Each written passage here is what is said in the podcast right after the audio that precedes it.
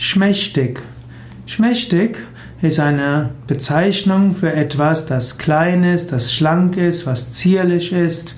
Schmächtig ist etwas, was klein ist von Wuchs, also jemand, hm, jemand, der klein ist, kann man als schmächtigen Kerl bezeichnen oder auch jemand, der dünn ist und einen zarten Gliederbau hat.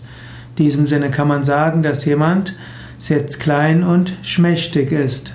Schmächtig als klein, dünn und schwächlich kommt vermutlich vom Mittelhochdeutschen Smachtec, S-M-A-H-T-E-C, und das heißt Hunger und Durst leidend. Jemand, der schmächtig ist, ist also hungrig, er ist kümmerlich und dünn, weil er nicht ausreichend essen konnte.